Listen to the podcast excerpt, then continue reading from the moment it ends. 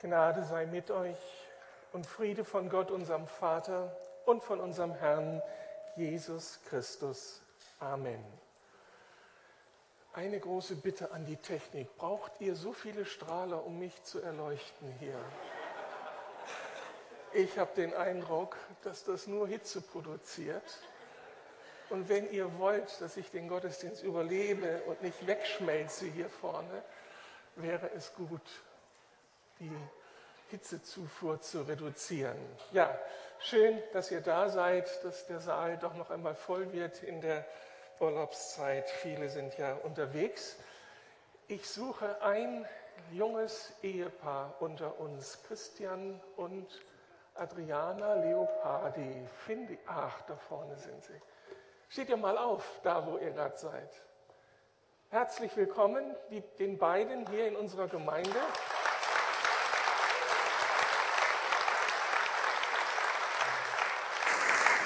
Warum? Warum? Wir sehen sie jetzt öfter in den nächsten Monaten und hoffentlich Jahren, weil Christian ein duales Studium hier in Berlin beginnen wird. Er wird Theologie studieren am IGW und gleichzeitig hier in unserer Gemeinde ausgebildet. Und darum freuen wir uns auf das, was da alles möglich sein wird in den nächsten Jahren. Herzlich willkommen an anderer Stelle so viel mehr, aber es musste jetzt mal gesagt werden, gestern seid ihr mit den Schwiegereltern angekommen hier, wahrscheinlich auch irgendwo hier im Raus. Herzlich willkommen, wunderbar, aus Oberhausen, Unterstützung, Gottes Segen hier im Gottesdienst und wir freuen uns auf das, was der Herr vorbereitet hat. Jetzt dürft ihr wieder entspannen.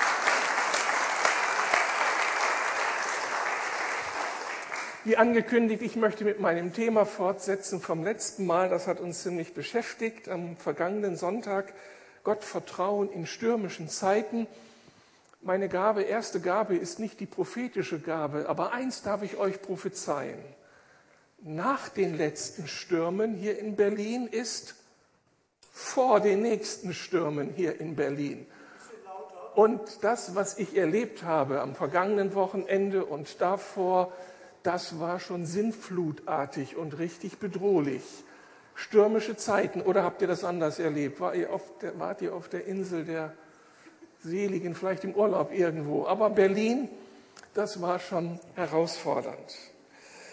Wir beschäftigen uns mit einem Bericht in der Apostelgeschichte. Dort wird uns berichtet von Paulus, der in stürmischen Zeiten Glauben bewähren muss und von dem wir eine ganze Menge lernen können gerade in Zeiten, in denen uns das Wasser bis zum Hals steht, wo wir Orientierung brauchen, wo vielleicht Gott auch weit weg zu sein scheint. Wie können wir uns da bewähren? Wie überleben wir? Worum geht es in der Geschichte, die ich hier ausgelegt habe und heute auch auslegen will? Wir sehen noch einmal die Karte hier des Mittelmeers. Paulus musste unfreiwillig von Jerusalem nach Rom reisen mit dem Schiff. Die orangefarbene Linie deutet den Weg des Schiffes an. Dieser Weg war nicht der normale, geplante Weg, weil dieses Schiff in Turbulenzen kam, durch große Stürme abgetrieben wurde und irgendwie es schaffte äh, zur Insel Kreta, zu einem kleinen Hafen. Alles war gefährlich, alles war dramatisch und die ganze Besatzung fürchtete um ihr Leben. Jetzt war man in diesem kleinen Hafen angekommen und die große Frage war, wie geht es jetzt weiter? Dieser kleine Hafen bot erst einmal Sicherheit, aber war nicht der ideale Hafen zum Überwintern. Und eigentlich wollte die ganze Schiffsbesatzung weiterfahren nach Phoenix, ein Hafen, wo man überwintern konnte. Aber Paulus hatte ein geistliches Empfinden, dass das nicht gut sei, dass das gefährlich sei und er warnte die Schiffsbesatzung davor, eben nicht weiterzufahren. Und da haben wir ein erstes Grundmuster entdeckt, das auch in unserem Leben immer wieder äh, vielleicht Realität sein kann oder zumindest in der Gefahr ist, Realität zu werden, nämlich das Muster, dass das Vertrauen auf die eigenen Fähigkeiten und die Verlockung attraktiver Lebensumstände uns dazu verführen können, das Reden Gottes nicht mehr ernst zu nehmen.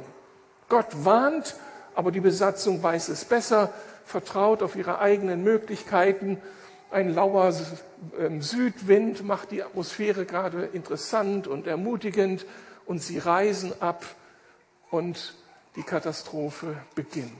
Also das Reden Gottes ernst nehmen ist so eine wichtige Lektion aus diesen ersten Versen des Kapitels 27 der Apostelgeschichte. Eine zweite Einsicht bot sich dann ganz schnell an. Die Realitäten des Alltags zeigen uns immer wieder unsere Grenzen auf. So erlebte es diese Schiffsbesatzung. Sie waren idealistisch gestartet in der Hoffnung, es geht doch alles klar, schöner Südwind, wir kommen ohne Probleme nach Phoenix und dann schlagen die Realitäten zu und sprechen so eine ganz, ganz andere Sprache. Monstersturm, wieder Chaos, wieder Realität, ganz, ganz düster. Das könnte man akzeptieren, wenn es die Leute trifft, die sich die Suppe eingebrockt haben. Aber das große Problem ist, dass da Leute wie Paulus sind, der gewarnt hat, der eigentlich nicht mitgehen wollte, aber als Gefangener mitgehen musste und jetzt die Suppe mit auslöffeln muss. Das ist herausfordernd und die große Frage ist, wie man sich darin verhält, in, in solchen Unrechtsstrukturen, wenn die Realitäten so bedrückend sind. Und dann haben wir uns von Paulus begeistern lassen, der den Glauben nicht wegwirft, sondern zu diesem Bekenntnis kommt, das so umwerfend ist. Ich gehöre Gott und ich diene Gott. Und das machte in seinem Leben den riesigen Unterschied aus. Er war in seinem Gott geboren. Soweit ein bisschen das, was ich am letzten Sonntag gepredigt habe. Und ich möchte jetzt einen Schritt weitergehen. Denn wir entdecken weitere Grundwahrheiten in dieser einfachen Geschichte, die man so schnell überlesen kann. Wahrheiten, die allgemeingültig sind und die zu allen Zeiten greifen und helfen können, unser Leben betreffen. Und wenn wir mit diesen Wahrheiten umgehen, uns darauf einstellen, dann kann uns das eine Menge voranbringen. Also eine dritte Grundwahrheit, die ich ansprechen möchte, ist die, Gott setzt seine Pläne mit seinen Menschen gegen alle Widerstände durch.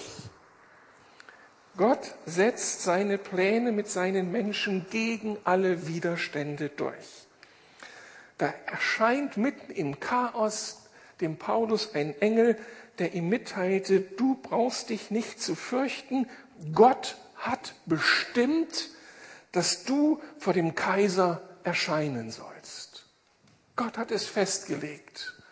Und Paulus, weil Gott es festgelegt hat, brauchst du dich in dieser katastrophalen Situation nicht zu fürchten. Wenn alles dagegen spricht, ich bring dich nach Rom. Mit dieser Grundwahrheit sind zwei Thesen verbunden, die nicht selbstverständlich sind. Jetzt besonders für die Menschen, die noch nicht lange mit Gott unterwegs sind oder gar keine Ahnung haben von dem Gott, der in der Bibel vorgestellt wird. Da ist diese Überzeugung, dass das Leben eines Christen nicht dem Zufall überlassen ist und auch nicht nur den eigenen Entscheidungen eines Menschen, der sich aufmacht, die Situation analysiert und Entscheidungen trifft, sondern die Grundüberzeugung ist die, dass Gott einen guten Plan für unser Leben hat und uns an die Hand nehmen möchte und diesen Plan mit uns verwirklichen möchte. Dabei sind wir Teil des großen Planes Gottes für diese Welt. Das ist so eine sensationelle Grundüberzeugung, die uns leitet. Die Welt ist nicht von allen guten Geistern verlassen. Gott ist mittendrin und wirkt unter uns und er hat seine Pläne mit seinen Menschen, nimmt sie an die Hand, führt sie, um seine Ziele in dieser Welt zu verfolgen. Und das sind am Ende herrliche Ziele. Es geht auf ein wunderbares Ziel zu und Gott entwickelt das mit uns zusammen. Das ist für uns gute Nachricht, auch wenn das erst einmal bedrohlich zu sein scheint, wenn man Gott eben nicht kennt. Da hat einer gute Pläne für mein Leben. Bestimmt er jetzt mein Leben? Bin ich einfach nur Teil einer Maschinerie? Das kann sehr bedrohlich klingen. Aber für Paulus und für viele, die Gott erlebt haben, ist das am Ende gute Nachricht, oder? heißt es doch, dass Gott einen Plan für mein Leben hat und ich nicht Spielball meiner Stimmungen bin, der Zufälle dieser Welt bin. Damit wird mein Leben bedeutsam.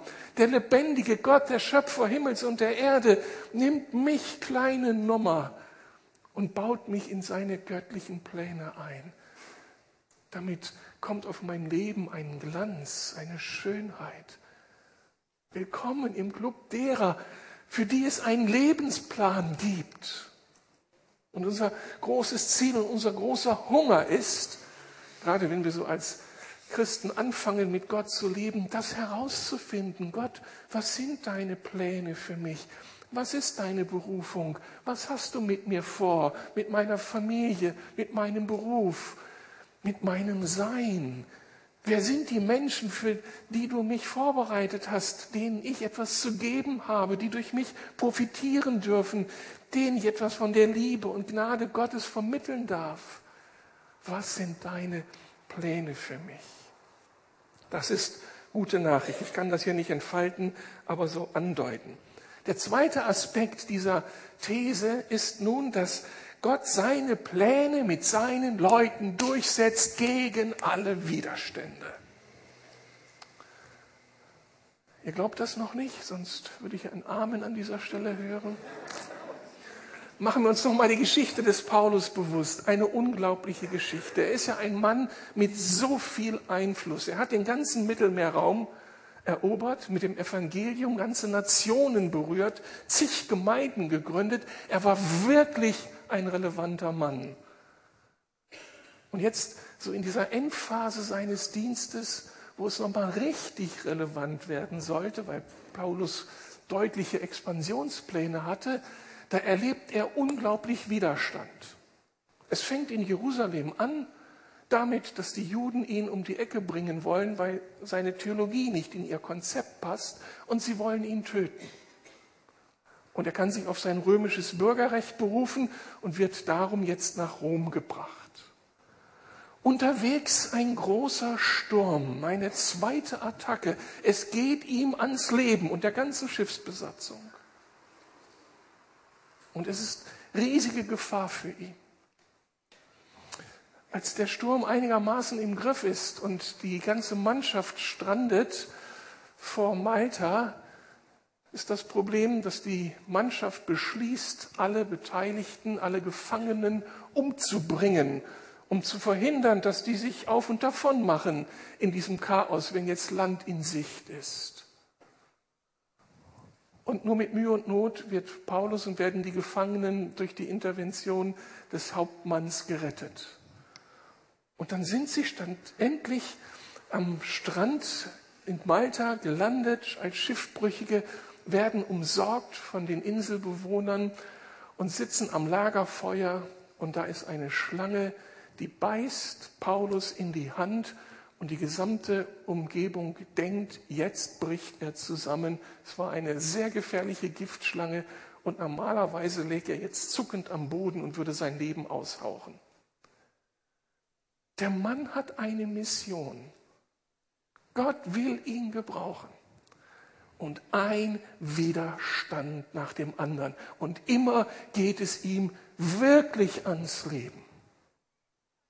Also mit Paulus möchte ich nicht tauschen. Bin so froh, dass meine Berufung nicht so hoch ist wie die des Paulus. Von Widerständen erlebe ich genug, aber das sind nicht diese Widerstände. Und jetzt die gute Nachricht. Trotz all dieser Widerstände, Gott verspricht, uns durchzubringen. Ihm kann keiner widerstehen. Keine Stürme, keine Mordabsichten, keine Giftschlange. Gott sorgt für seinen Mitarbeiter und für seine Mitarbeiterin. Ein ganz, ganz großer Trost. Egal, an welcher Stelle wir unseren Platz ausfüllen, wir dürfen sicher darin sein, Gott bringt mich durch. Ich bin Teil seiner Pläne. Und wenn er es anders möchte und irgendwo dann auch das Leben ausgehaucht wird im Dienst für Gott, was ja viele erlebt haben, dann ist das auch Teil seines guten Plans Und das noch Schönere, das Leben mit ihm, wartet auf der anderen Seite. Bin so dankbar, das lesen zu dürfen, weil es uns Mut macht, mit unserem Gott ernst zu machen. Unser himmlischer Vater ist souverän und allmächtig. Können wir das mal gemeinsam sagen? Unser himmlischer Vater ist Yes. Amen. Und das gilt für Paulus und das gilt für dein Leben. Atme das. Denn wenn das wirklich unsere Grundüberzeugung wird, wie ich an vielen anderen Stellen noch zeigen könnte, ich weiß nicht, ob wir die Zeit haben, dann werden wir erleben, das macht uns unglaublich frei. Wir sind dann nicht mehr Knechte unseres Alltags, Knechte der Widerstände, der Umstände, sondern wir sind geborgen. Wir müssen dann nicht mehr für uns kämpfen, sondern wir sind geborgen darin, Gott bringt uns durch. Gegen alle Widerstände, ob es Menschen oder Naturgewalten sind. Ein viertes Prinzip, das ich hier entdecke. Ich sage es mit einem chinesischen Sprichwort. Der Glaube ist wie ein Vogel, der schon zwitschert, wenn die Nacht noch dunkel ist. Der Glaube ist wie ein Vogel, der schon zwitschert, wenn die Nacht noch dunkel ist. Weil Paulus um diesen souveränen, allmächtigen und zuverlässigen Gott weiß, reagiert er voller Vertrauen.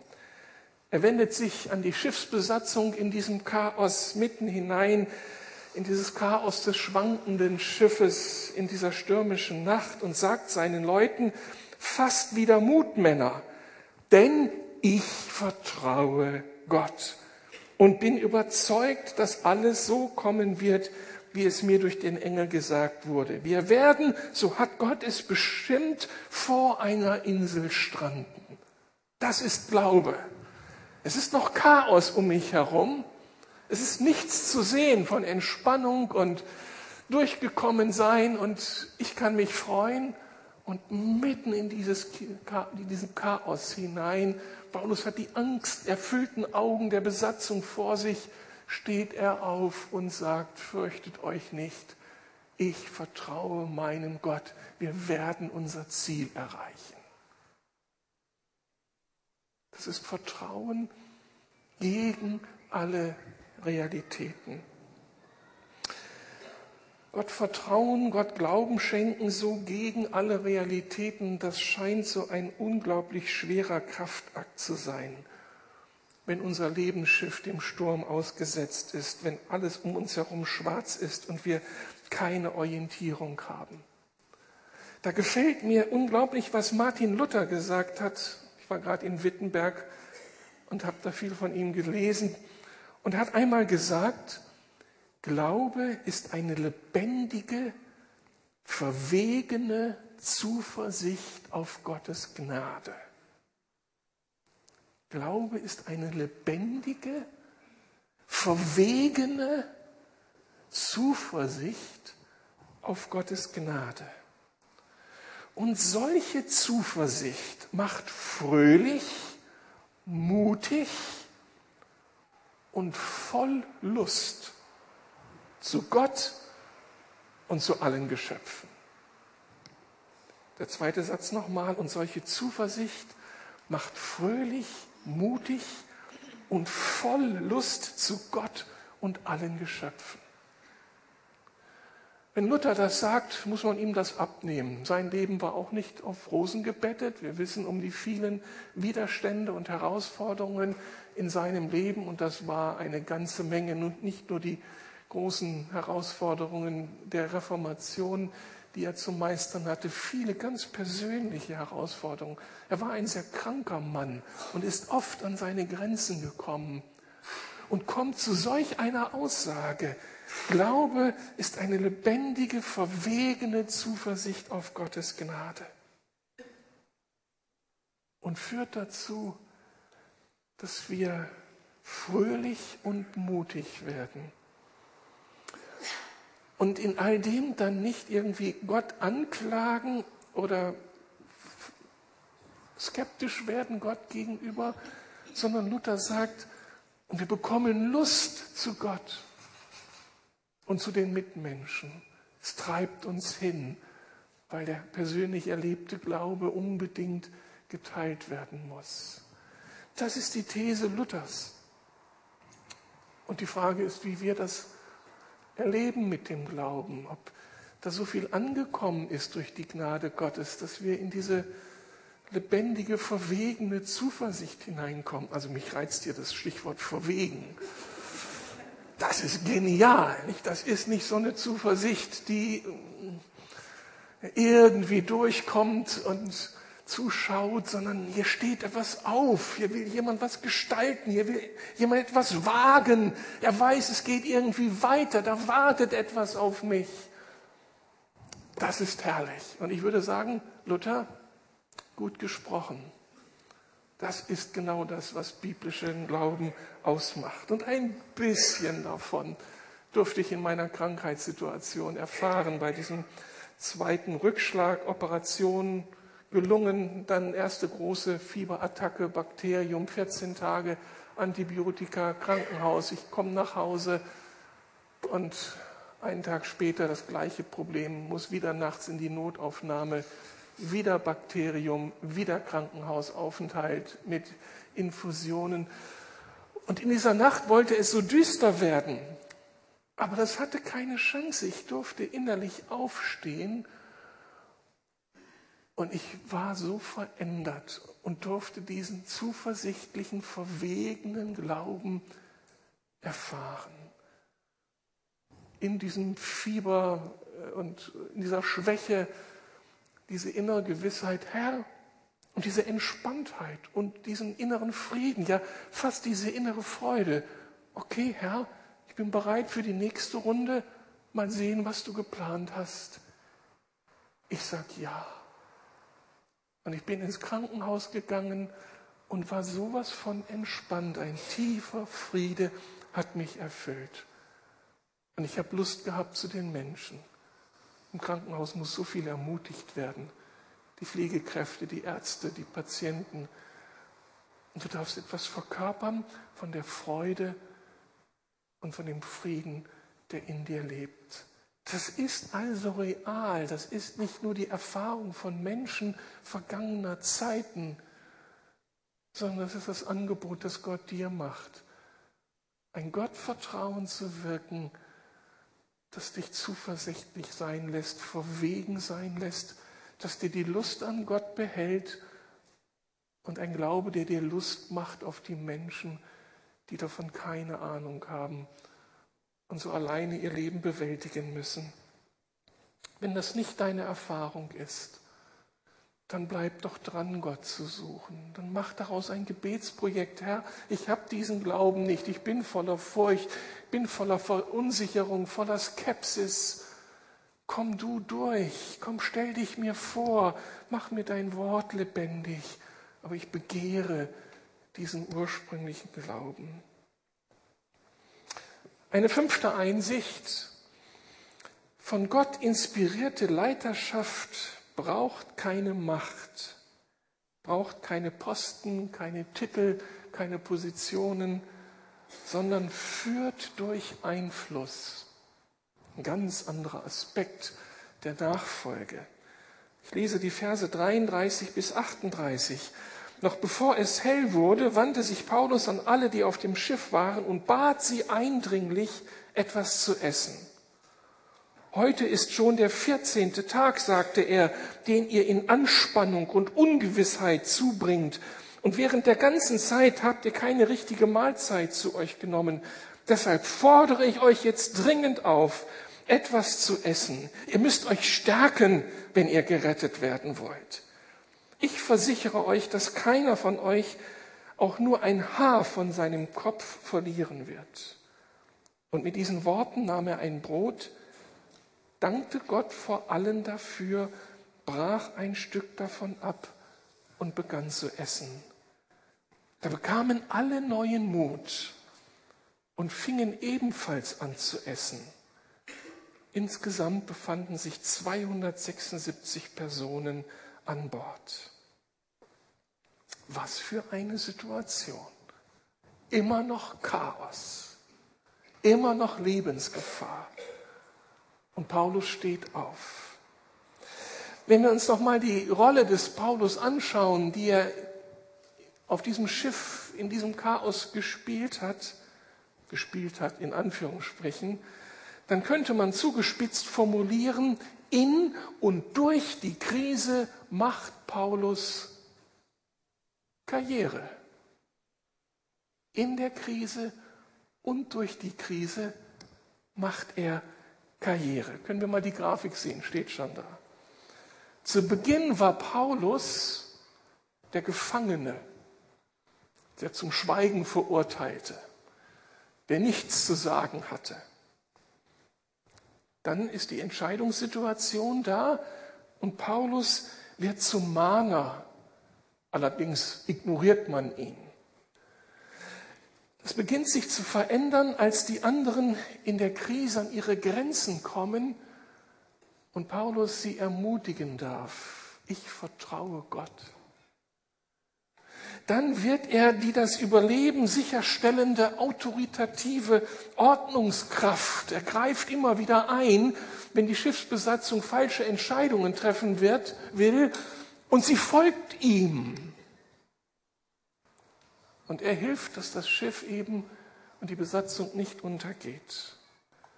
Und am Ende, das haben wir gerade gelesen, ist er wie ein Hausvater für 276 Personen oder wie eine Mutter und sorgt dafür, dass seine Kinder wieder essen und sich dem Leben zuwenden und eben nicht aufgeben und resignieren. Und wenn wir jetzt noch ins 28. Kapitel schauen und da die ersten Verse lesen, als die Schlange den Paulus nicht töten kann, will ihn die maltesische Bevölkerung zum Gott machen. Das ist meine Karriere. Vom Gefangenen zum proklamierten Gott innerhalb von einem Monat. Paulus verkörpert ein Leitergeheimnis. Er leitet nicht dadurch, dass er eine Position hat. Er ist nicht der Kapitän, er ist nicht der Schiffseigner, er ist nicht der Hauptmann, sondern er ist ein Gebundener, ein Gefangener. Aber er leitet dadurch, dass er Einfluss hat durch sein Sein und durch sein Reden. Du brauchst keine Titel. Du brauchst keine Positionen, um ein Mensch zu sein, der auf andere Einfluss nimmt, der Atmosphäre bestimmt, der Menschen beeinflusst, der Menschen verändert. Das Geheimnis des Paulus ist deutlich. Er war sich seiner Identität bewusst. Ein Mann, der Gott gehörte. Er trug in sich eine Grundsicherheit. Mein Gott ist souverän, allmächtig und zuverlässig. Er hatte eine Grundentscheidung getroffen, Gott zu dienen. Er hatte eine Grundhaltung eingeübt, auf das Reden Gottes zu achten. Und er hatte eine Qualität entwickelt, Gott in allem zu vertrauen und im Gehorsam zu reagieren. Und er war getragen von einer Grundzuversicht. Gott ist mir im Heiligen Geist immer voraus. Ich laufe in den vorbereiteten Wegen meines Gottes. Das verkörperte Paulus. Und wenn man so etwas verkörpert, was passiert? Man hat Ausstrahlung. Man hat eine ganz bestimmte Aura, würde jetzt eine andere Fraktion sagen. Da geht etwas aus von dir. Mitten in dem Chaos, mitten in den angsterfüllten Augen, mitten unter der Menge schlotternder Knie, ist da jemand, der diese Grundzuversicht ausstrahlt, diese Sicherheit in Gott.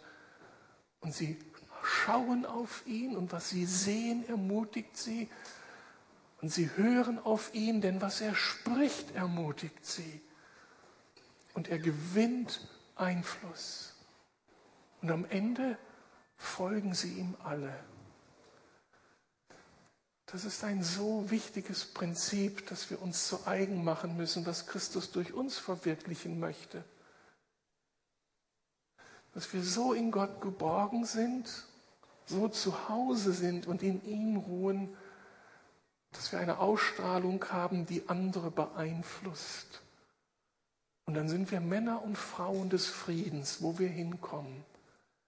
Männer und Frauen der Versöhnung, Männer und Frauen der Weisheit. Und andere profitieren von uns. Und da brauche ich keinen Titel und keine Position. Wenn das zusammenkommt, ein gewisses Verantwortungsprofil, meinetwegen beruflich, ich bin leitende Führungskraft und entwickle dann diese Grundhaltung des in Gott Ruhens, dann kommt Position und dieser geistliche Einfluss zusammen. Und das ist das beste Profil für eine Führungskraft, egal in welcher Abteilung der Wirtschaft, Politik oder Gesellschaft. Und das soll unsere Berufung sein. Wir nehmen die Verantwortung an, die Gott uns zukommen lässt. Wir sind dankbar für Titel, für Positionen. Aber das sind Menschen, dann sind wir Menschen, die das mit Gott ausfüllen und die dann am Ende es nicht nötig haben, mit der Faust auf den Tisch zu klopfen und zu sagen, aber ich bin hier der Chef. Weil wir das ausstrahlen und weil wir Einfluss nehmen auf Menschen durch unsere, unser Personsein. Und das wird einen anderen Geschmack in dieser Gesellschaft bringen, auch Leitungsfiguren gegenüber.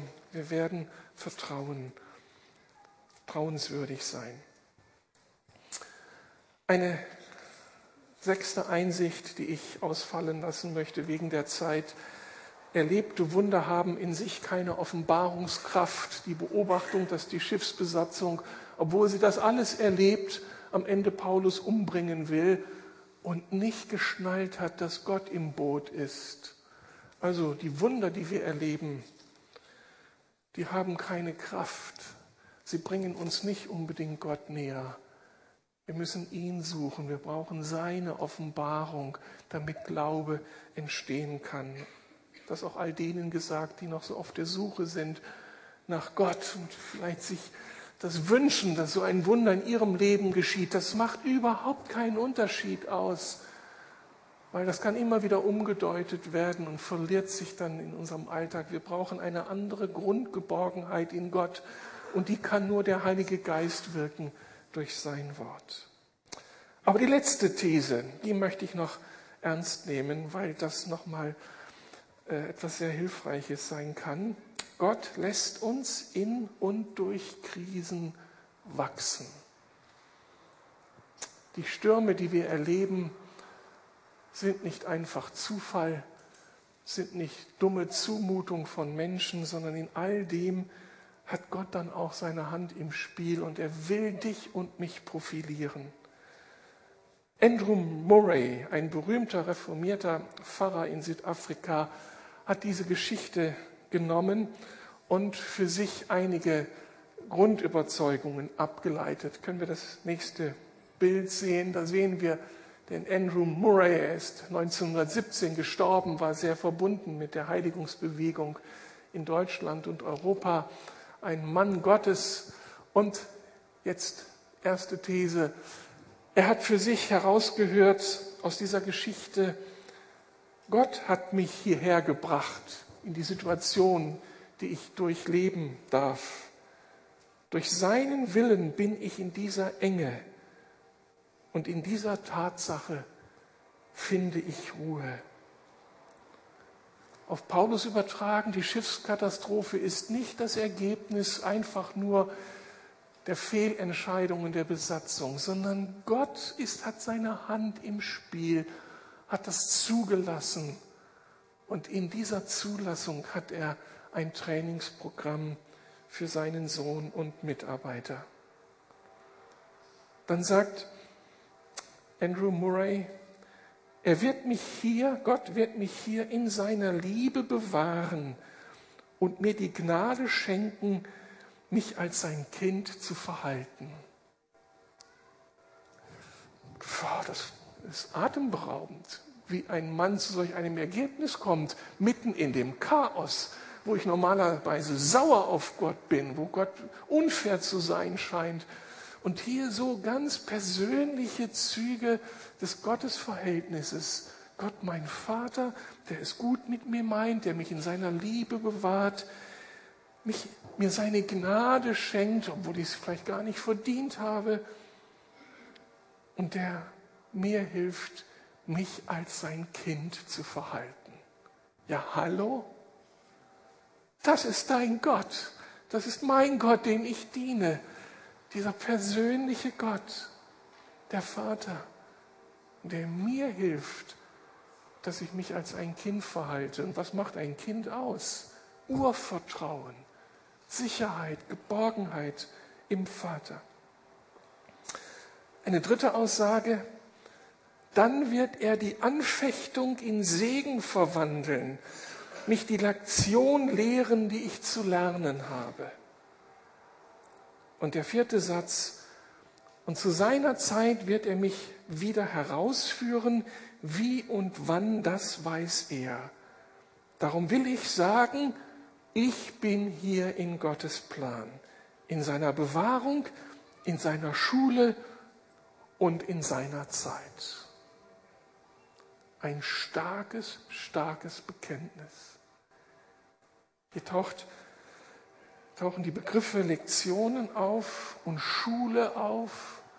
Also Gott geht mit uns weiter. Gott ist so sehr an dir und mir interessiert, dass er Dinge in unserem Leben geschieht, die den einzigen Sinn haben, uns zu profilieren, uns wachsen zu sehen. Gott möchte uns nicht in der Unmündigkeit halten. Er will, dass wir starke Typen werden, die diese geistlichen Kämpfe kämpfen können, wie Paulus gegen diese Widerstände kämpfte.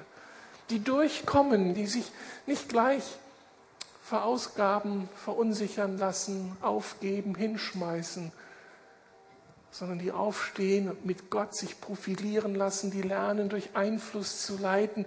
Aber das alles lerne ich nur in der Krise, in den Herausforderungen. Und das heißt, ich bekomme eine völlig neue Perspektive auf die Herausforderungen und Stürme meines Lebens. Die berühmte Veränderung der Fragestellung. Es heißt nicht mehr, warum, Herr, lässt du das zu, sondern wozu hast du das gedacht, Herr? Welche Lektion darf ich lernen? So frage ich, was meine Krankheitszeit bedeutete. Ich hatte so viele Pläne, so viele Aufgaben in dieser Zeit und dann bist du drei, Wochen, drei Monate daraus genommen. Ist so frustrierend. Aber immer wieder diese Frage, Herr, wozu? Ich kann einiges ahnen, bin mir noch nicht ganz sicher, aber diese Grundgewissheit, ich bin nicht einfach ein Zuf nicht den Zufällen ausgeliefert, sondern Gott hat meinen Plan mit meinem Leben und er bringt ihn durch und ich vertraue ihm.